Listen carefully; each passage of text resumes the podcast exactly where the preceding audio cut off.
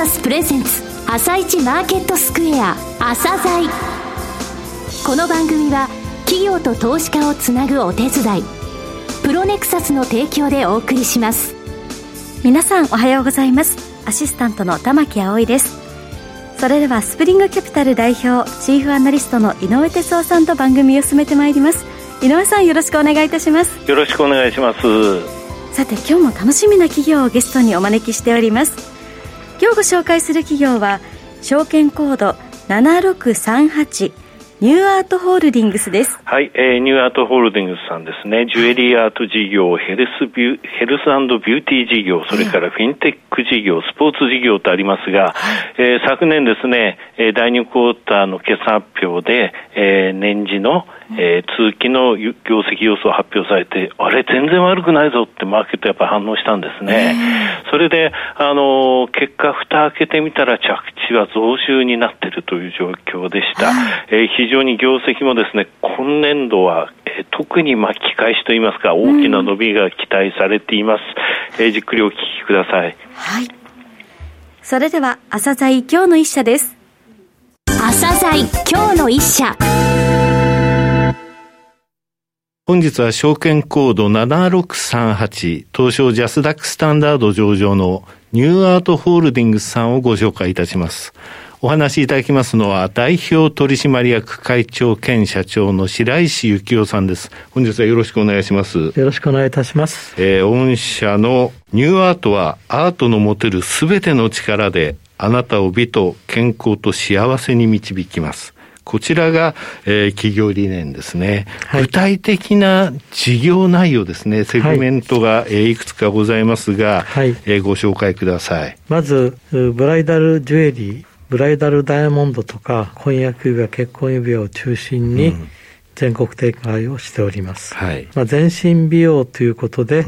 うん、エステティックサロンの運営をやってます。まあ、美術品の仕入れ販売ってことで、ホワイトストーンギャラリーというのが世界的に仕事してるんですけど、そこと連動しながらやっております。はい。それから、ニューアートスポーツの方で、ゴルフクラブの製造販売をやっております。これあの、ブランド名はクレイジー、ね、クレイジーです。はい。この4つの事業をされていますということですね。はい。本社は東京の中国銀座。銀座にいろいろとお店ございますけれども。はい、まずあの、中央通りにダイヤモンド白石の本店があります。うんはい、晴海通りにエクセルコーダイヤモンドの本店があります。はい、みゆき通りにホワイトストーンギャラリーというのがありまして、そ,、ね、それと並行してやってる柳通りの隣の通りなんですけど、そちらにニューアートの輸出品の販売するところがあります。うんはい、ニューアートラボと言います。うんその他、あの、クレイジーの、えー、スポーツ事業についても、まあ、昭和通り沿いのところに、はいえー、本店がございますということですね。海外も含めて事業のですね、子会社の数とか、うん、えー、教えていただけますか？えー、香港に会社がありまして、うん、台湾、台北に会社があります。はい、それから上海に会社があります。うん、それからシンガポールがまだ動いてませんけど、会社を作って、はい、これから動く予定になっております。あとイスラエルも。イスラエルはもう結構古くから仕入れ会社として、えー、機能しております。ダイヤモンドの。はい。ということですね。そうです。国内につきましては5つ子会社、海外につきましては7つ子会社があると、えー、世界規模で事業を展開されているということなんですけれども、前年度の振り返りなんですけれども、今回のコロナ禍で大きな影響を受けるのではないかと懸念していたんですが、第二四半期の決算発表の時に通期の予想を発表されて、あれ全然悪くないぞと。あのもちろん、コロナの影響はないわけじゃないんですけど、はい、まあ、その分、まあ、あの地方に店を作ったりして、まあ、努力をして、なんとか今回の数字を固めてきたという感じでございます。好調だったのは、これやはりジュエリーだったんですか、はい、私たちはなんでイスラエルにそのダイヤモンドの取引所の中にね、会社を作ったかというと、やっぱり利は元にありと言います。はい、そこがちゃんとしてないと、やっぱり営業の競争勝てないんですね。はい、製造販売なんですね。はい、これ、ここが仕入れ販売じゃないところに注目いただきたいと思います。うん。ただ、そのカットとかですね、ええ、御社独自、御社でしか出せないと言われてる、えー、素晴らしい輝きを持つカットっていうふうに言われてますけれども、はい、あの、そういったものがやはり去年のコロナ禍でも支持されたと、そうですね。ベルギーと、はい、それからイスラエルと、はい、私どもでタイに工場を作りましたね。はい。技術者はベルギーから入ってきて、研磨工場を持ってるわけです。はい、で、そこで、やっぱりこう作ってるから、100%バージンストーンを提供できると。バージンストーンっていうのはダイヤモンド鉱山で取れた石を私どもの工場で研磨カットをして、それでお客様に直接渡せると。まあそこがね、強みじゃないかなと思います。さて、スプリングキャピタル社のですね、ランキングなんですが、この5月基準、2020年度確定順位が出ました。御社3472社中90位まで順位を上げました。これが18年度の確定順位が274位。これでも十分高いんですけれどもね。うん、で、19年度が168位。そしてついに2020年度の確定順位90位になりました。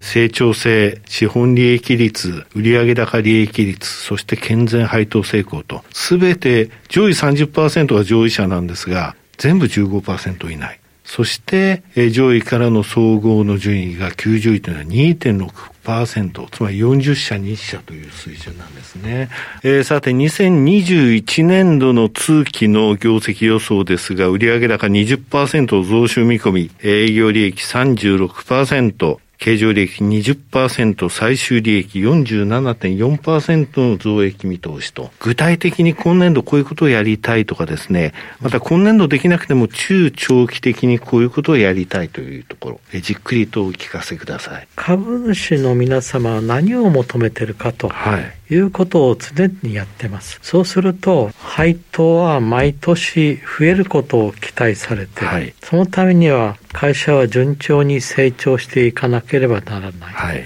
それと、一つの会社、一つの業種には寿命があるわけですね。はい、そういう点で、ホールディングスにして、はい事業グループを構築していこうと。まあ、小さいながらも、ホールディングスとしてスタートしていくことになる。はい、ということは、やっぱり300年、500年続く会社を今目指してやってます。しかもそれが常に成長していくためには、時代の必要な業種を常にこうやりながら、そういう人材も育成していくことが必要なんですね。で、私どものやっぱり個人投資家の方が多いですから、もう60歳、70歳以上の方が非常に多いんです。まあ、そういう点で、やっぱり老後のこう配当を楽しみに持ってらしたんで、はい、まず大体5年ぐらいで株主の配当を今の倍にする。そのためには、事業会社が2倍、3倍に育たなきゃいけない。なるほど。はい。さて、あの、ジュエリー事業の方なんですけども、こちらの店舗の、えー、拡大というのも書かれていますけれども、もう去年もですね、新規出店が国内外で9店、はい、それから統合店舗への改装が6店、え、この時期にという感じだったわけなんですけれども、今年につきましては、国内17店舗、海外8店舗、やはりそのジュエリー店舗につきましては拡大路線このまま続けるということですか？はい。まあ、ウェブだとか、はい、テレビ CM だとかで、全国のお客様が、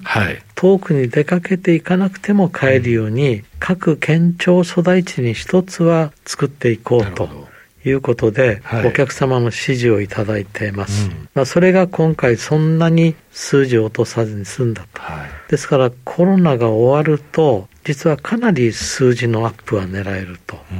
思ってます。うん、はい。その他のところにも、えー、たくさんございますが、不動産。軽井沢の高級分譲リゾートマンション開発でございますが軽井沢に私たちはそのニューアートミュージアムっていうのを、ねはい、まあ、持ってるわけです、で、その関係で隣接の土地を買ったりしてまして、はいうん、それが私が美術館作った当時はだいたい3倍から5倍になってんですね。はい、ちょっとまとまったのができまして、まあ、建築家の熊健吾さんに、熊健吾さん。軽井沢の迎賓館と言えるようなレジデンスを今設計をいただいております。まあ、売り出しの計画が立つのは8月の末には事業計画が出せると思います。これ話題になりそうですね。えー、ですからニューアートリゾートという会社が誕生してますけど、うん、はい。えー、100%子会社ですね。はい。会長いろんなことをお考えになられてたんですね。はい。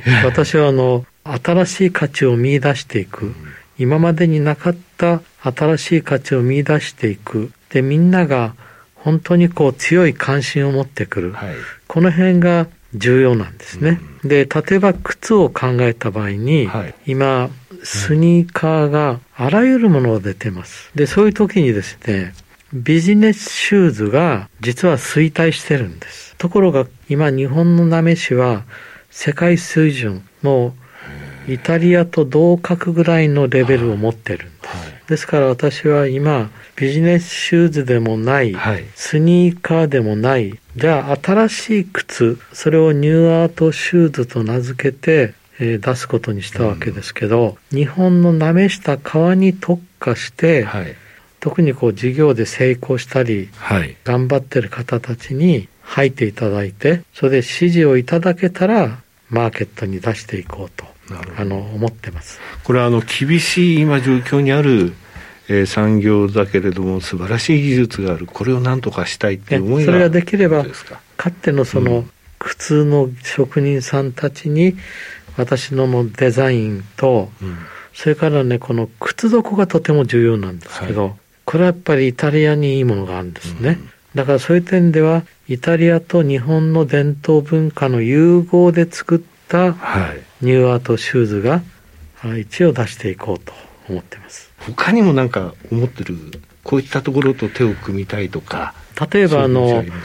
戦後ね、高度成長とともに百貨店の売り場がどんどん大きくなってきました。で、大きくなった売り場に何を並べて売ったかというと、うん、やっぱりその高級ブランドだったんです。はい、ところが、昔はそういうの古くなると、はい、質屋さんに持って行ったんですね。はい、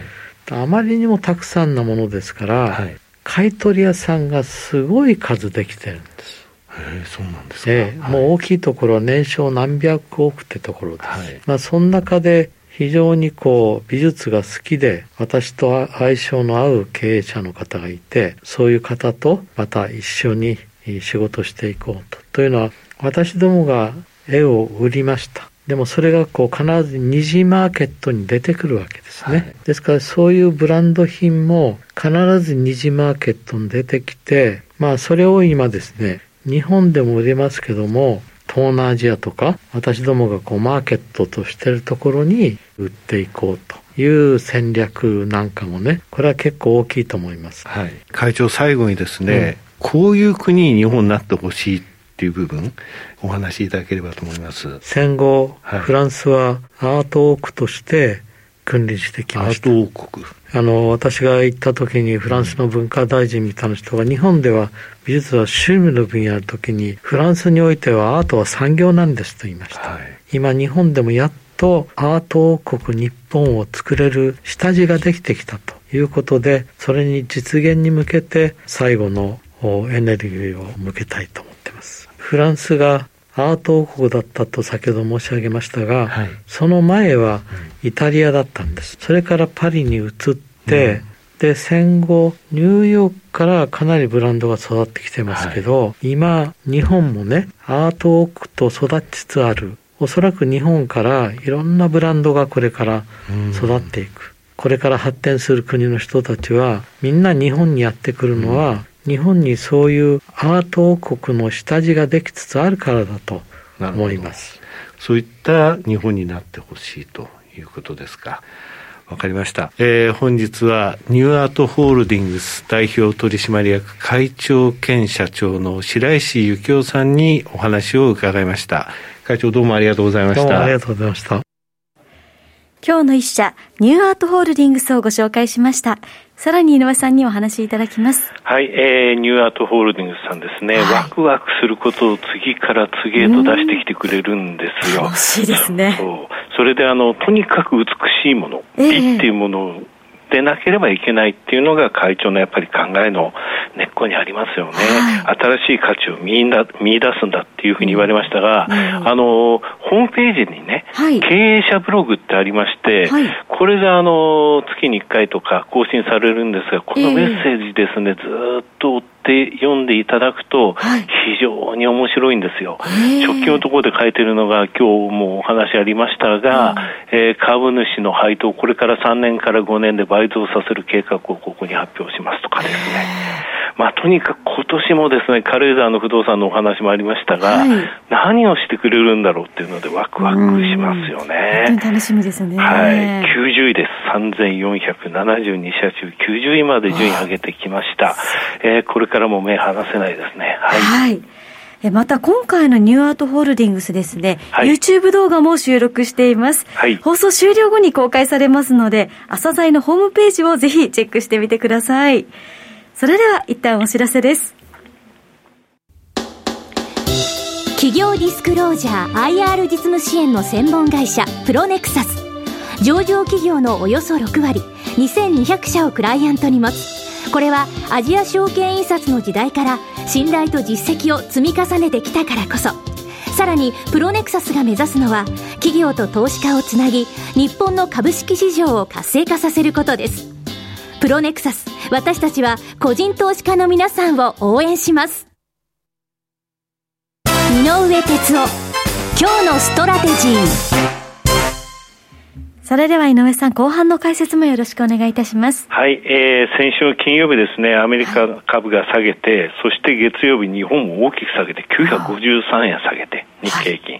昨日873円上げたんですが、えー、なぜ金曜日アメリカ下げたかというと、はい、先週 FOMC があってね、えー、えー、その内容から大体24年って言われてました。が、2023年から利上げ始まるぞと、えー、2回ぐらいは2023年あるかもねというのがコンセンサスというのが確認されて、マーケット崩れなかったんですが、えーえー、セントルイス連銀のブラード総裁っているんですけどもね、はい、この人ね、あの、鳩の生まれ変わりかっていうぐらい鳩派で、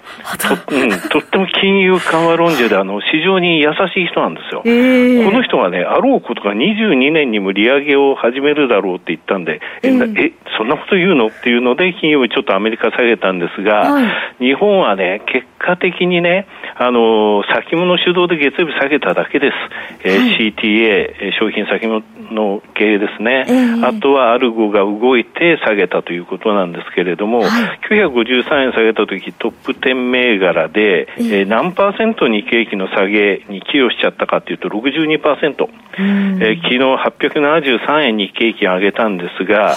その寄与52%、やっぱり下げるときの方が寄与が大きい。っていうのが、ちょっとまあ日本のね、うん、えー、大きく上がれてない状況なんですけれども、を示してますが、えー、ダウの RSI の14日、RSI の14日結構みんな見てるんですが、この5日移動平均と東海道平均足しただけなんですが、これ75.25%に今日落ちたんですよ。はい、80%あればコロナ以降3回の期間しかない。その後って上がってるんですね。はい、期待したいと思います。はい。井上さん本日もありがとうございました。また来週もよろしくお願いいたします。この後は東京市場の寄り付きです。朝鮮この番組は企業と投資家をつなぐお手伝いプロネクサスの提供でお送りしました。